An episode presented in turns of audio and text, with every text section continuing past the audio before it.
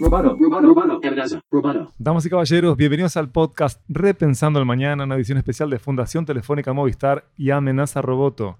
Mi nombre es Miguel Ángel Dobrich y como de costumbre me acompaña el señor Gabriel Farías. ¿Cómo estás, Gabriel? Hola, Miguel. Hoy en un lugar especial desde Fundación Telefónica tenemos a nuestros dos. Primero que nos estamos viendo en vivo, que hace mucho que no nos veíamos en vivo, filmábamos, grabamos un podcast en vivo y además con dos invitados de lujo que ya ahora vamos a presentar.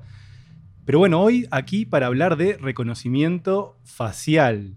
Y a mí, cuando pensaba en este tema, y yo después yo les voy a preguntar a, los invitados a ver qué piensan de esto, era una de esas tecnologías que a lo largo de- del siglo XX, de la ciencia ficción, estaba como muy presente, ¿no? Y diciendo, pa, qué bueno, mirá, allá en el futuro, cuando nosotros tengamos este tipo de cosas y podamos, bueno, no sé, acceder a determinado lugar mm, solo con mostrar la cara, ay, qué- qué bonito todo esto, ¿no?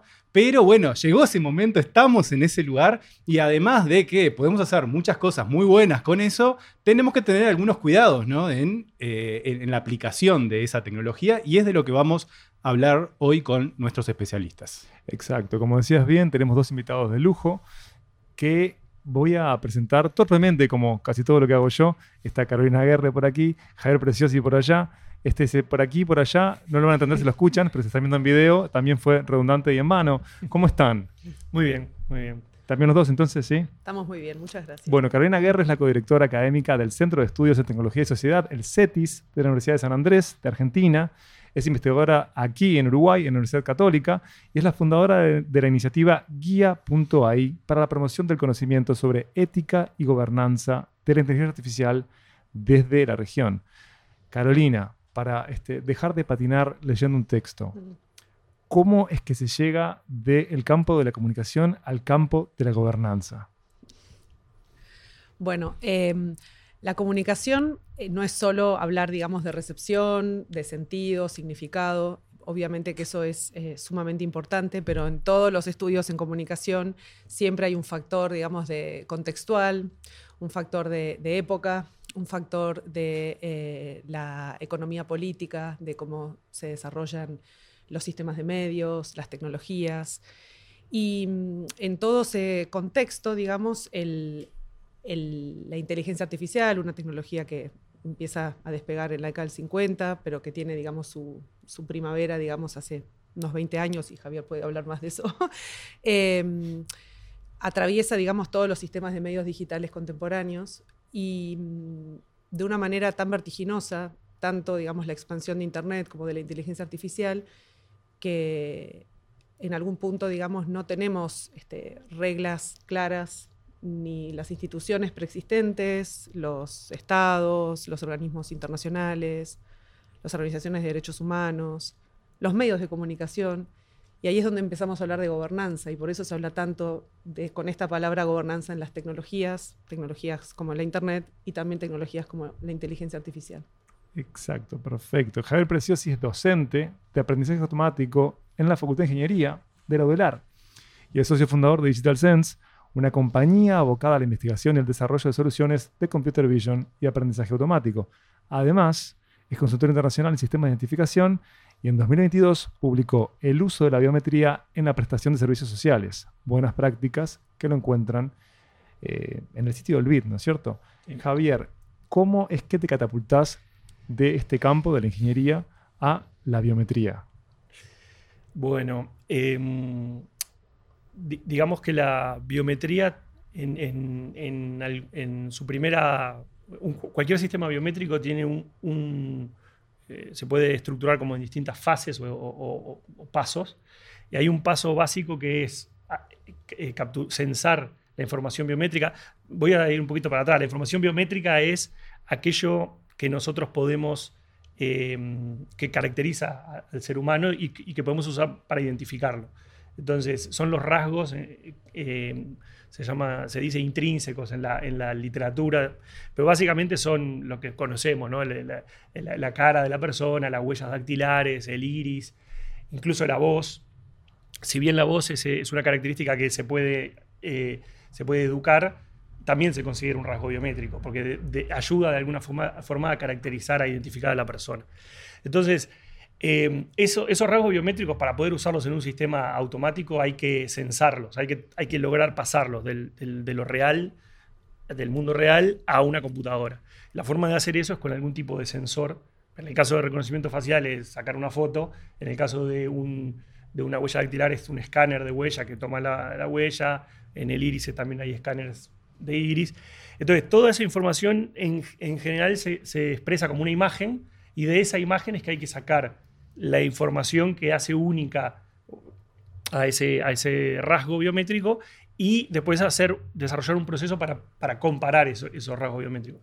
Todo eso forma parte del trabajo que hace un ingeniero que, por- en mi caso, se, se especializa en cosas de en procesamiento de imágenes y en, y en visión por computador. Eh, esa es un poco la relación que tiene la ingeniería con la biometría.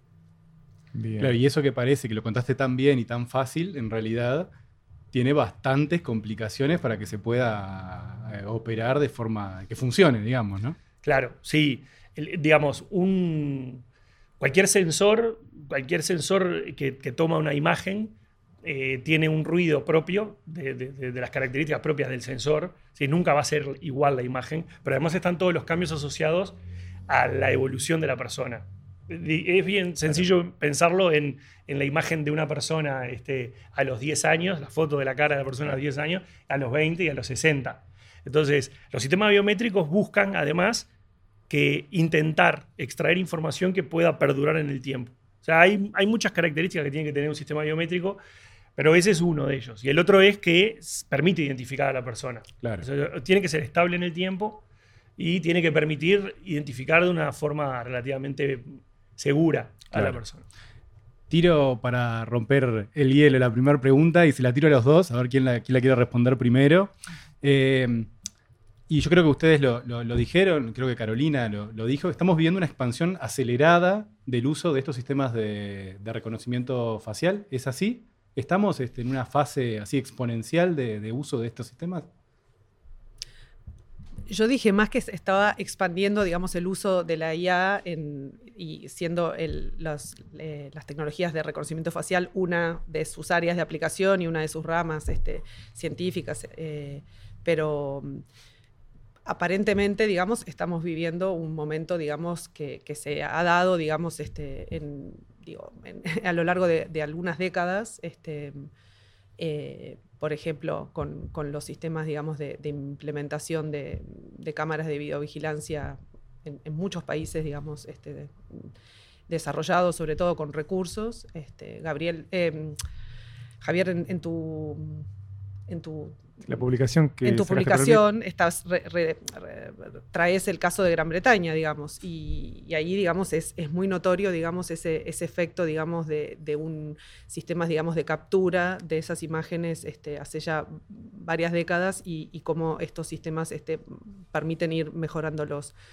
Eh, pero, pero tenemos que pensarlas que estas tecnologías hoy están, son ubicuas a, incluso a, medios digitales, ¿no? O sea, Claro. no, no son solo sistemas utilizados por fuerzas de la ley, sino que a su vez este, tenemos ese tipo de, de ejemplos. Y después el otro muy lindo y, y- y problemático contemporáneo es el de la empresa Clear- Clearview AI, que además este, bueno, es una empresa que hace scraping de, de- de esas imágenes en la web pública, digamos, ¿no? O sea, Ah, entonces... Hablemos un poco de eso y también te doy la palabra a vos, Javier, de poner casos concretos en que, si querés desarrollar ese caso para que Mm. nos, nos está escuchando y nos está viendo lo conozca también, y después hablemos un poquito más, indaguemos un poquito más en esto de, de casos concretos de uso.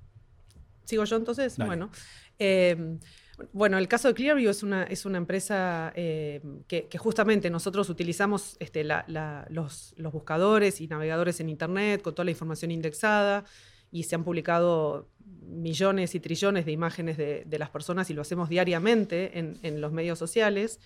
Y nunca pensamos, digamos, que podía tener esta, esta salida, digamos, de que una empresa este, dijera, bueno, acá hay un material muy valioso, digamos, para brindar bases de datos, sobre todo a autoridades este, de la ley y fuerzas policiales en todas partes del mundo.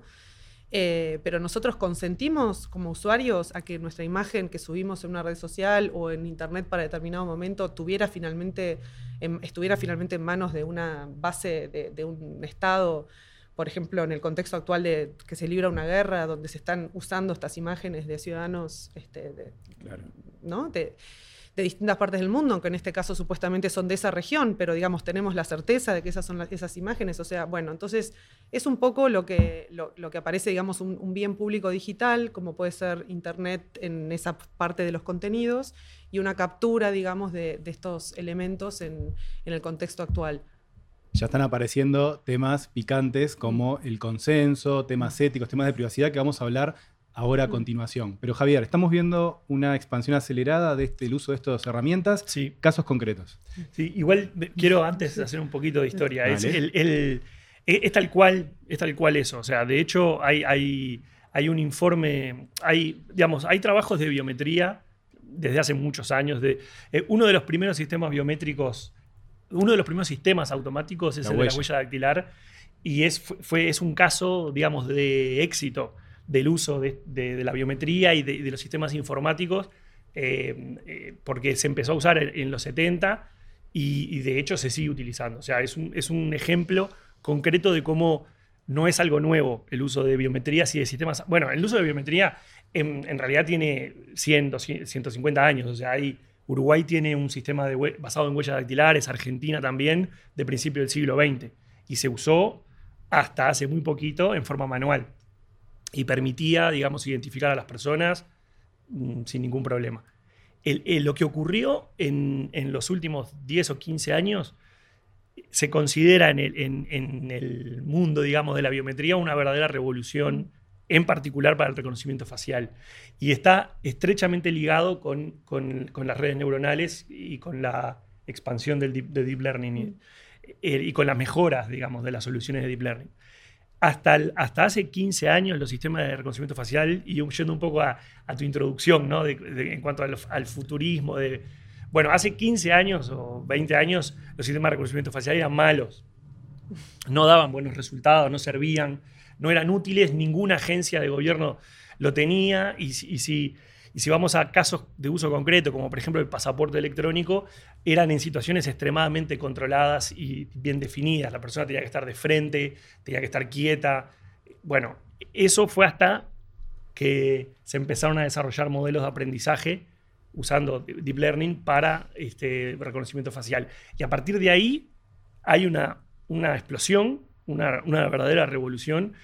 Antes habían 10 empresas que hacían, o menos, que hacían sistema de reconocimiento facial.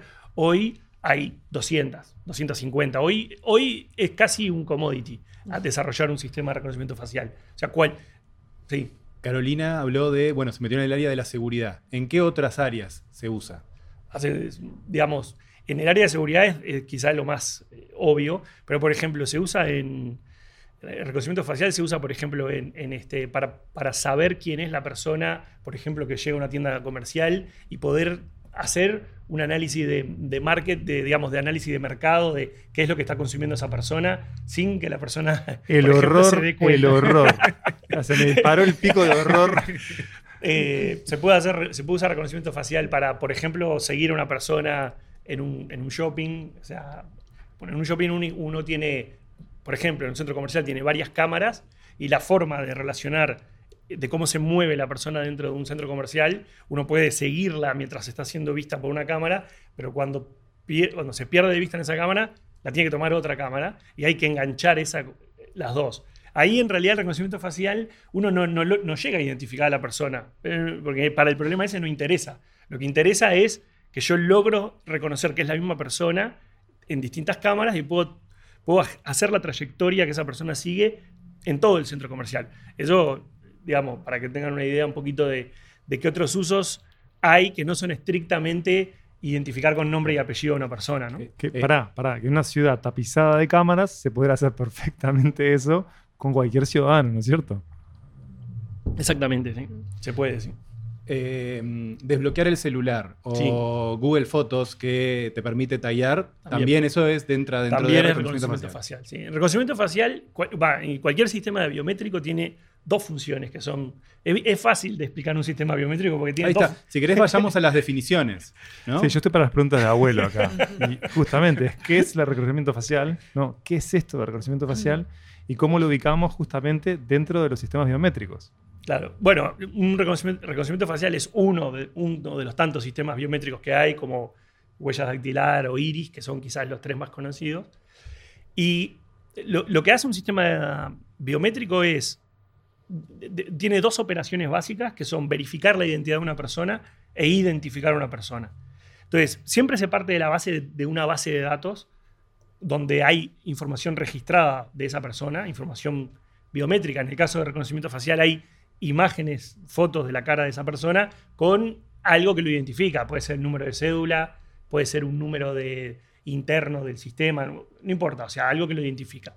Y las, básicamente las dos operaciones que hay son la de verificación, que es cuando yo, por ejemplo, me quiero identificar en el sistema, digo, bueno, yo soy Javier Preciosi, mi número de cédula es tal, el sistema me saca la foto y entonces lo que hace es recupera la información de la biométrica de la cara asociada a ese número de cédula y compara las dos.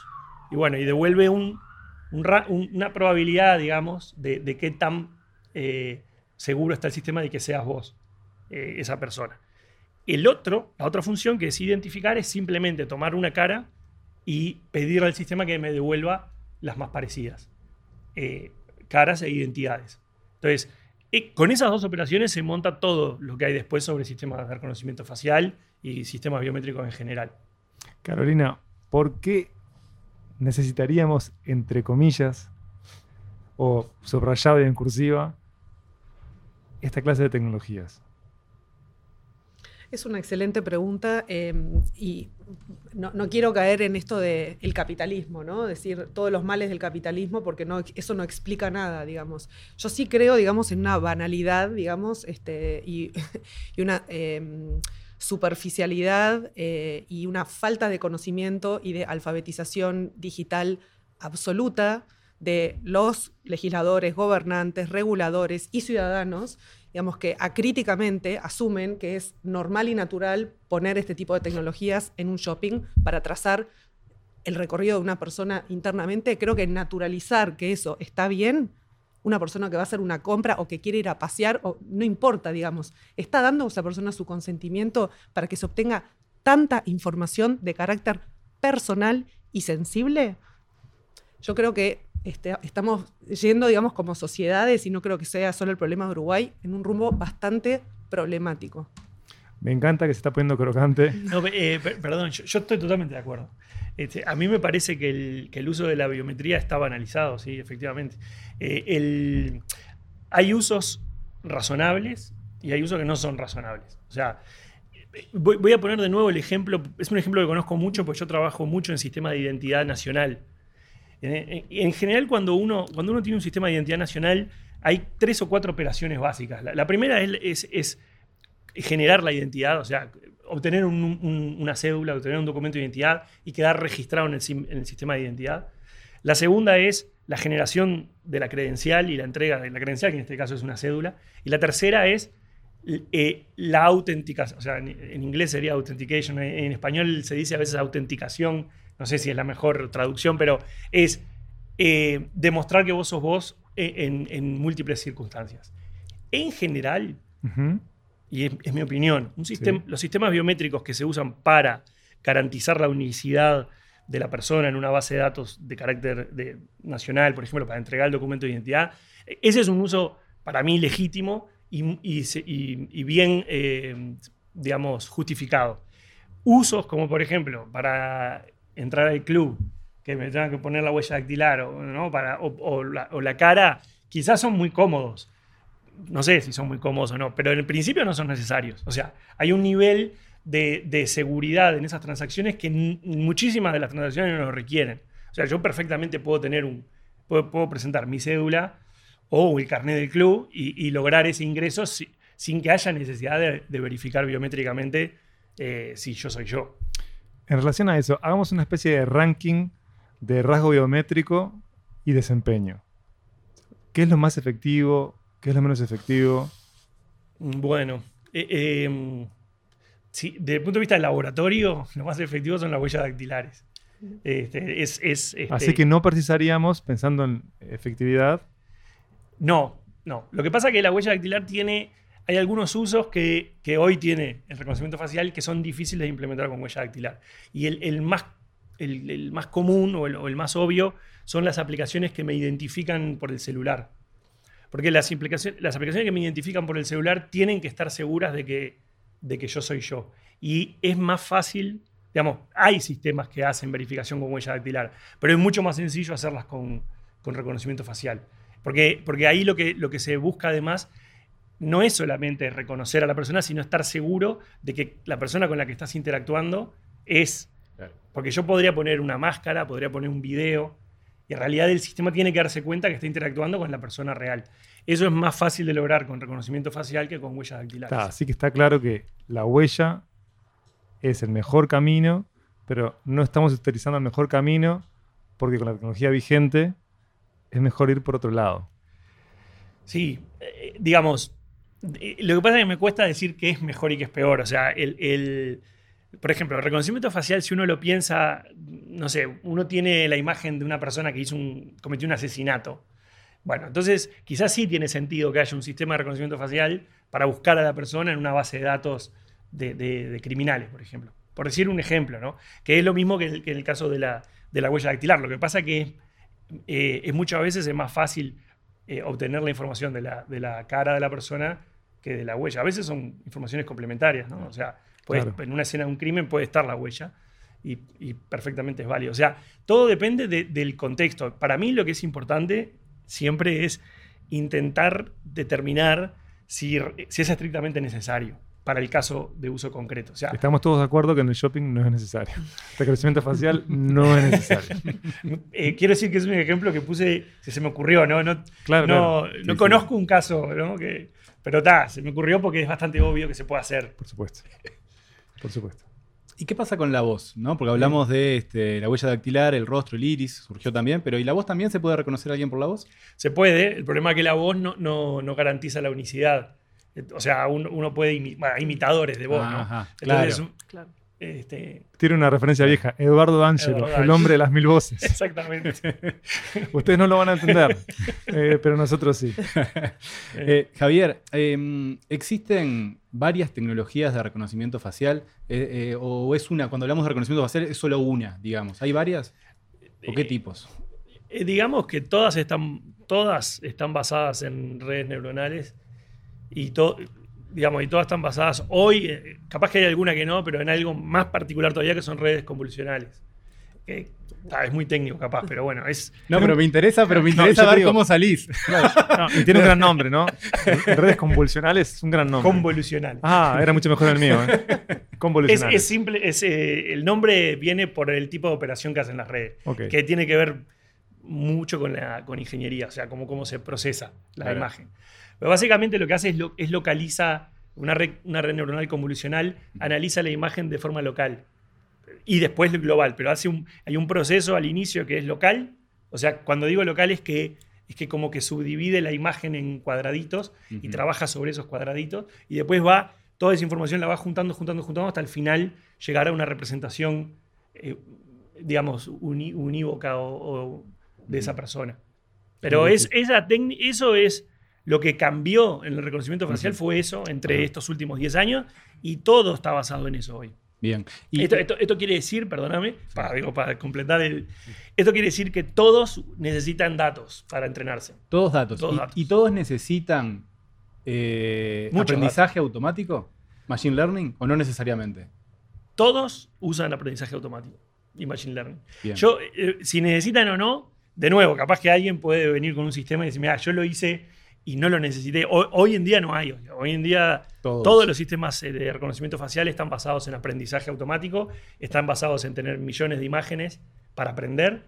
eh, y, y bueno, y- y, eh, ¿Incluso los sistemas de identificación civil de los países? Sí, lo que pasa es que hay que diferenciar. el- el- un, un sistema de reconocimiento facial lo que hace en realidad es eh, toma una imagen y la transforma, transforma una imagen en una representación que es única. Para eso, para, para lograr eso, necesita entrenar con muchísimos datos, pero no necesita entrenar con los datos donde se va a usar. O sea que uno desarrolla el sistema de reconocimiento facial con una base de datos genérica y después la puede poner a andar en una, en- en otro contexto.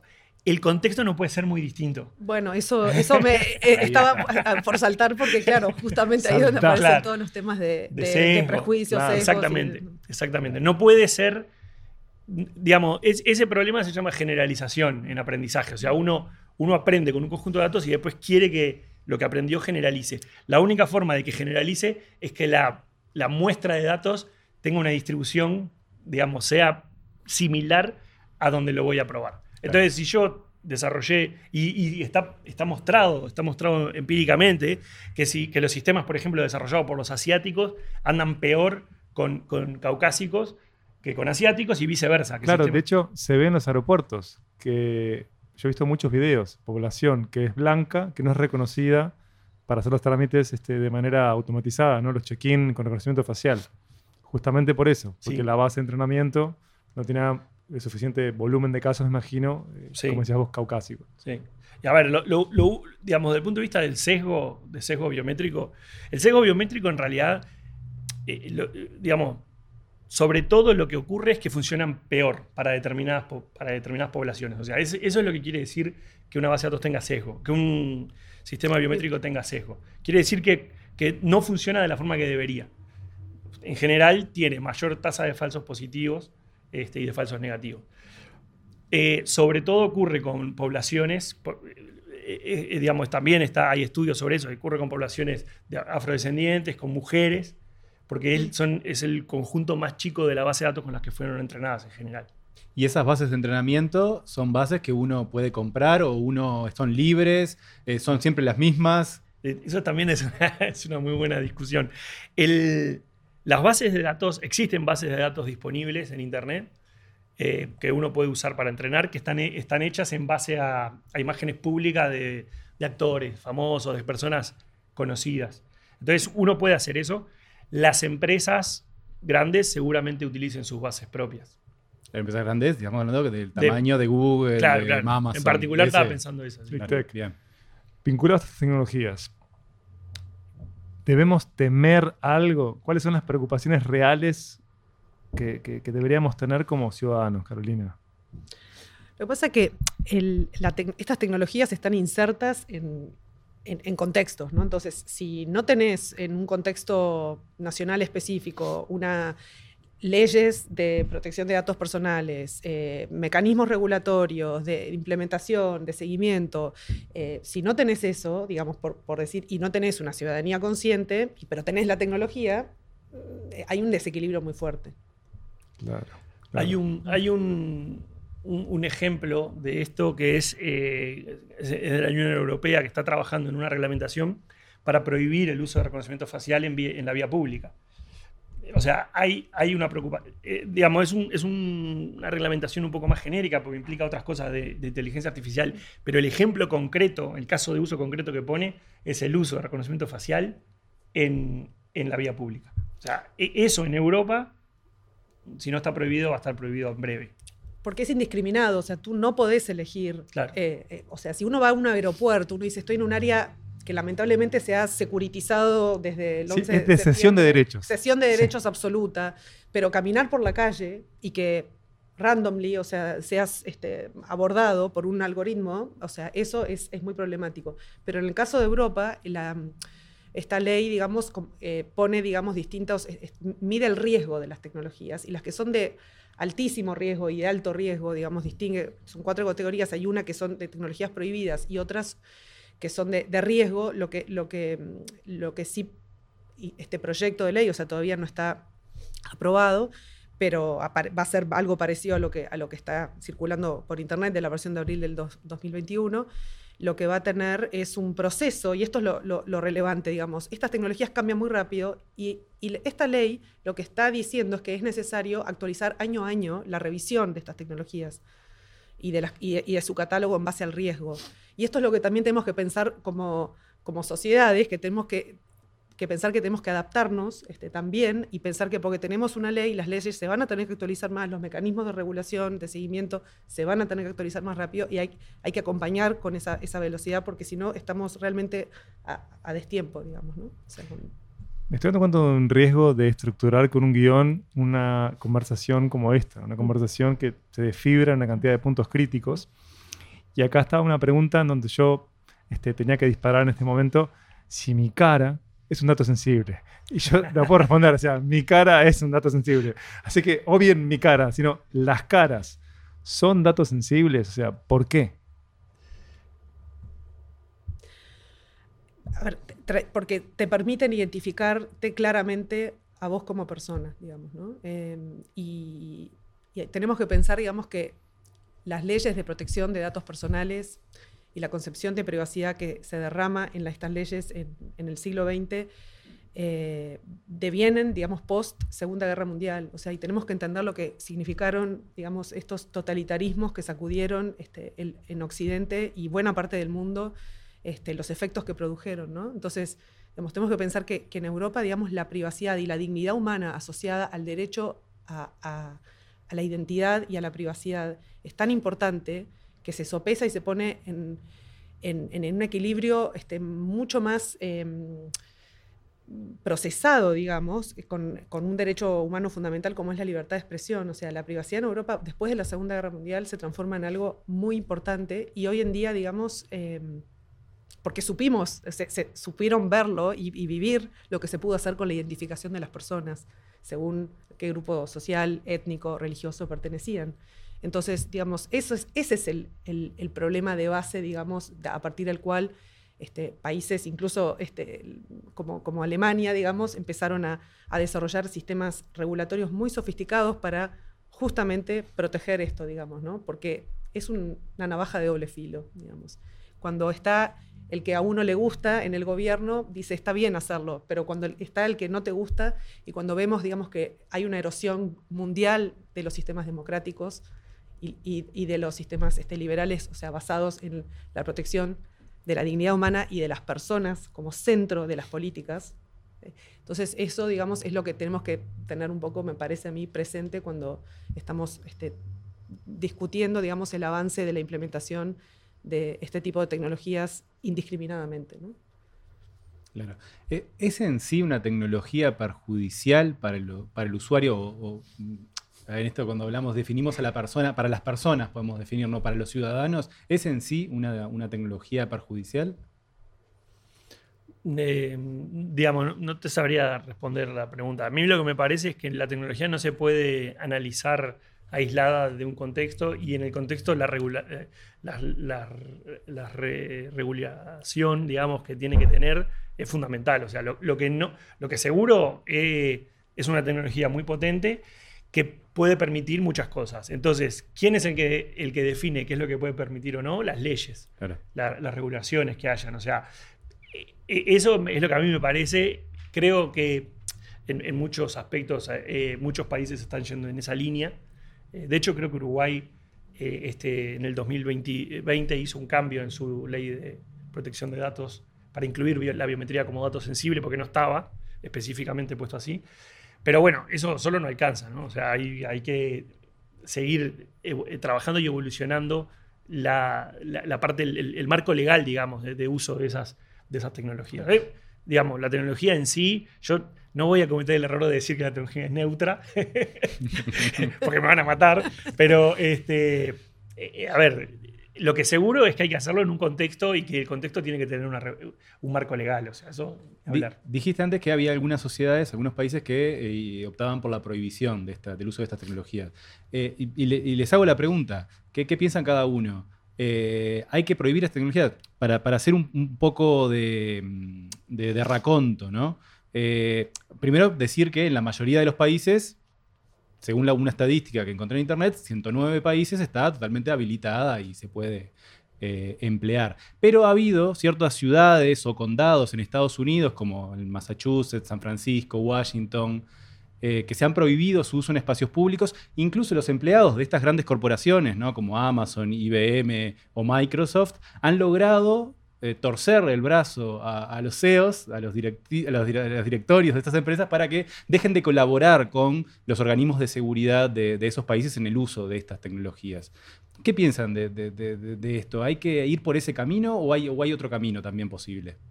A mí en general me parece que la vigilancia en la vía pública, digamos, no, debería existir. Pero eso es una opinión muy personal.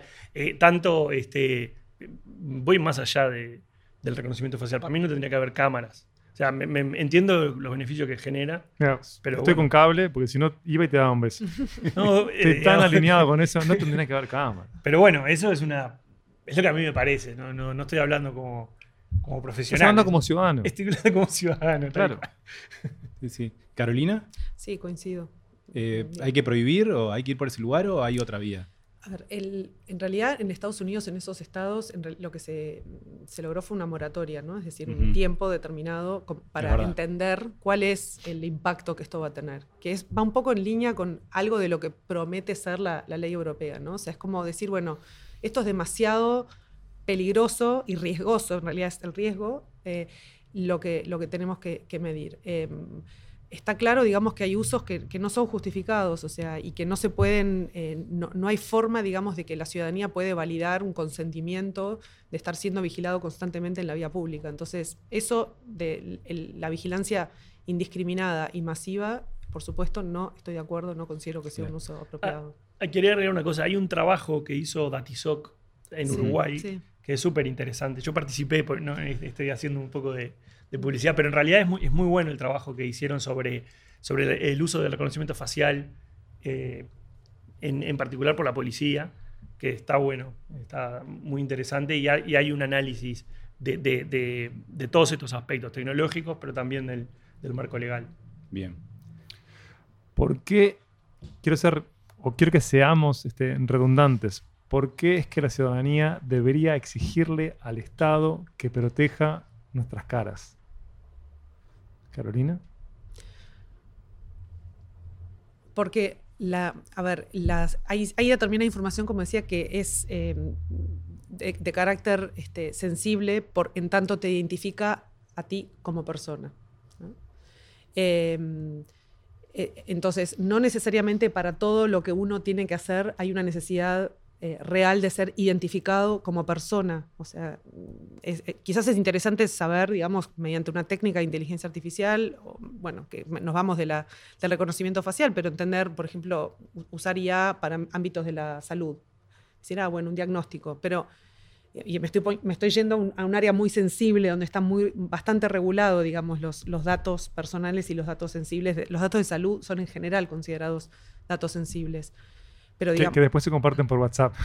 No puedo ir, me lo pasas por WhatsApp. Eh, o sea, siempre que haya una posibilidad de identificar a una persona en, en su totalidad por, por, su- por un, por un rasgo físico y se, y, se, y se- y se conoce su identidad, porque a partir de eso se puede develar otro tipo de, de información, eh, es, eh, digamos, es por eso digamos, que, que de- que debería ser protegido. Y además hay un tema también de, de- de- cuando leía tu, informe, Javier, que está buenísimo, este, en, el, en el contexto del informe de Fairlac del BID, que un poco es la base de esta discusión que estamos teniendo hoy en, en esta mesa.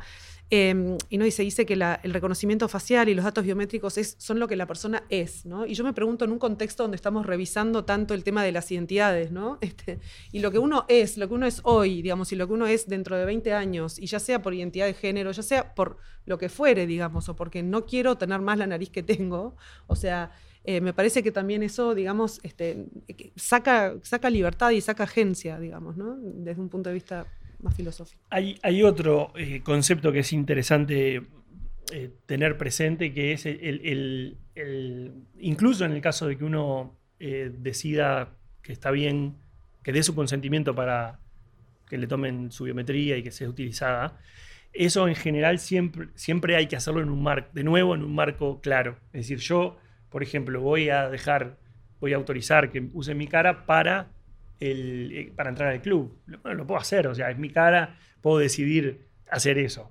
Ahora, es para eso y para nada más. Si después la gente del club decide usar eso para ahora engancharlo con, con, no sé, con Twitter o con, con Instagram y, mandarme, no sé, y monitorear lo que estoy haciendo y hacer un análisis, o sea, para, si, si usa esos datos para un uso distinto para el que fue eh, recabado, e- eso está mal.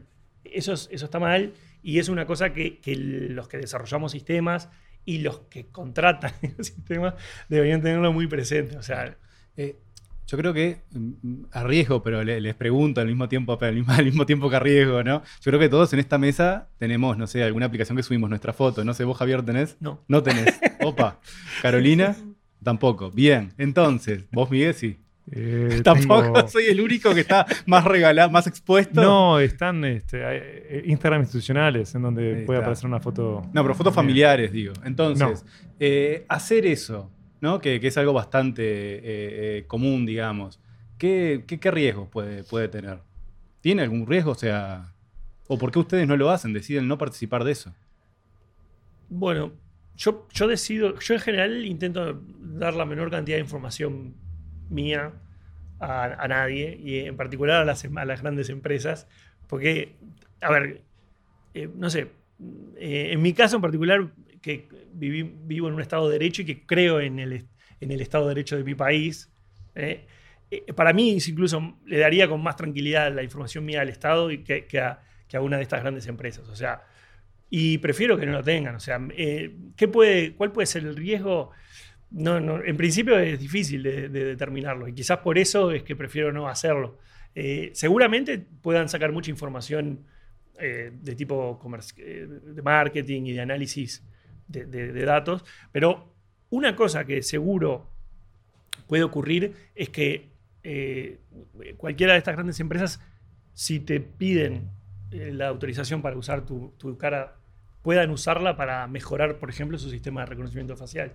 Entonces, o para, para, para usos que no son los que, los que vos imaginás. O sea, Claro. vos subís tus fotos para tenerlas ahí, compartirlas con amigos, con familiares, y resulta que por abajo, porque le diste clic a, a una opción que dice que, que, la van a, que se puede usar para otras cosas, estás autorizando que tus datos se usen para, para otras cosas. Riesgo personal es muy difícil de saber si lo vas a tener o no. Lo que pasa es que eh, eh, hasta que no ocurre, no, Claro. no es como complicado. Sí, em, me retrotraigo un poquito, digamos, y para, para decir algo que me parece que los, los oyentes y las oyentes le- les puede interesar, digamos, que, que es, es pensar siempre, digamos, en, en la necesidad, la proporcionalidad, digamos, eso. y después em, el- un poco lo que Javier decía lo voy a dividir en dos partes, digamos, que sea acotado en el tiempo, o sea, una vez que es capturado un dato, digamos, este tipo de datos por una plataforma de cual- del Big Tech o de un Estado, lo que sea, ¿cuánto tiempo va a estar? Y, en el espacio también, ¿no? ¿Cuánto queremos que se use o no fuera, digamos, de una determinada jurisdicción? Que muchas de estas empresas, digamos, y las empresas que, famoso software Pegasus, este, desarrollado por ex este, militares del ejército israelí, digamos, que son usados por fuerzas de la inteligencia de diversos países del mundo, de todo signo democrático y color, ¿no? Entonces, eh, digamos, eso es un poco la- la- las tensiones que tenemos con este tipo de, problemas, digamos, en captura de datos y después, eventualmente, las potenciales este, ramificaciones en, en sistemas de identificación este, facial, de reconocimiento facial. Y, y después relacionarlo con otra, con otra amenaza, que es más allá, digamos, de todos estos recaudos de necesidad, proporcionalidad, acotado, las restricciones, el propósito definido y demás, que eso es lo que aparece en muchas de las leyes de protección de datos personales, aparece el elemento, digamos, de la seguridad. O sea, no hay tal cosa como tecnología segura ni, ni sistemas seguros. Entonces, ¿qué garantiza que aún a pesar de tener todo esto, esos archivos no van a ser, digamos, hackeados o no van a haber vulnerabilidades? Estas son consideraciones que las empresas las tienen en cuenta, que me consta que en Uruguay hay empresas que participaron del proceso de la Corona App en su momento y demás, o sea, tenían mucho miedo de esto, digamos, también, ¿no? O sea, ¿qué pasa si sos víctima como empresa de un, de un ataque? Digamos, y, y con esa fuga de, de- de imágenes, en este caso, que, que se da. Entonces, es ahí donde tenemos que también decir, bueno, ¿qué estamos haciendo cuando estamos alimentando constantemente estas redes sociales con fotos y fotos y, y- y datos? Y, y para qué, digamos? ¿Y qué, qué- qué huella digital finalmente eh, queremos dejar? ¿Con qué fines? Y, digo, y entender cuáles son los propósitos. Cada ciudadano y ciudadana es libre, este, pero sí saber que esto tiene consecuencias y que, y que perduran en el tiempo, digamos. Un par de preguntas rápidas para ir cerrando. Primero, ¿es posible reconocer en la calle a una cámara que se utiliza para hacer reconocimiento facial? ¿De, de una, ¿De otra? Sí. No, no, porque el reconocimiento facial no, no está en la cámara. Está en Así que el nivel de horror sigue alto en esta mesa. En principio, En principio sí, el- a ver, tienen que tener un mínimo de resolución, o mejor dicho, la cara tiene que tener un, un mínimo de tamaño en la imagen, pero la verdad es que puede ser muy mínimo. Después, ¿en qué estamos acertando y fallando en Uruguay vinculado a esto? ¿Qué les parece?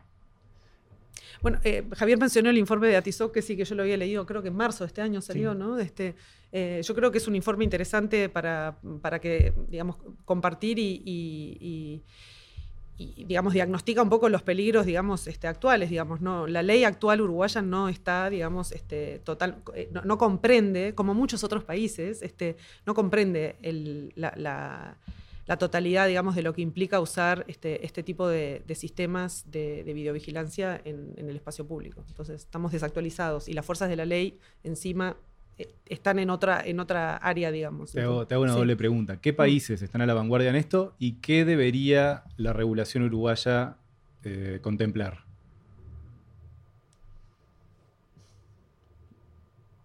A ver.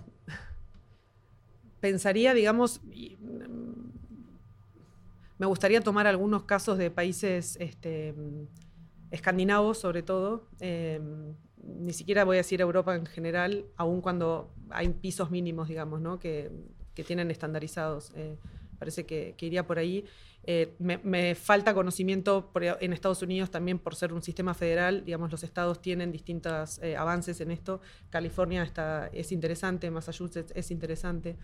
Eh, por lo que mencionábamos antes también, digamos, ¿no? Por, justamente porque no es indiscriminada esta captura en los espacios públicos. eh. Así que ahora sí, llegamos al final y lo que me gusta es dejar como los bullet points en negrita con qué nos tenemos que ir en limpio, Javier y Carolina, de este tema. ¿Qué es lo que tenemos que tener presente de ahora más como ciudadanos? Se acaba el podcast, ¿con qué nos quedamos en limpio? Eh, bueno, yo creo que lo más importante o lo que yo destacaría es que los sistemas de reconocimiento faciales, así como muchos otros sistemas informáticos, tienen que, tienen que enmarcarse en un contexto que debe incluir siempre componente este, legal. O sea, el marco legal en el que operan es, fundamental. Es fundamental que seamos nosotros los que decidimos eh, hasta dónde va y hasta dónde no va una, una tecnología. Eso, es, eso es- es así para todas las tecnologías. Entonces, esto no, no, no escapa a eso. O sea, para mí, el, caso de inteligencia artificial eh, y, biometría en particular, y reconocimiento facial más en particular todavía, tiene que estar siempre enmarcado en, es- en ese contexto. La otra cosa que a mí me parece importante destacar, que creo ya medio que ya lo comentamos, es son sistemas que fallan. Son sistemas que fallan eh, y pueden fallar catastróficamente. O sea, puede- con esto quiero decir que puede ser que, que- que no identifique a alguien que sea obvio que tendría que identificarlo. Y, y nosotros que trabajamos en otros sistemas sabemos que es así.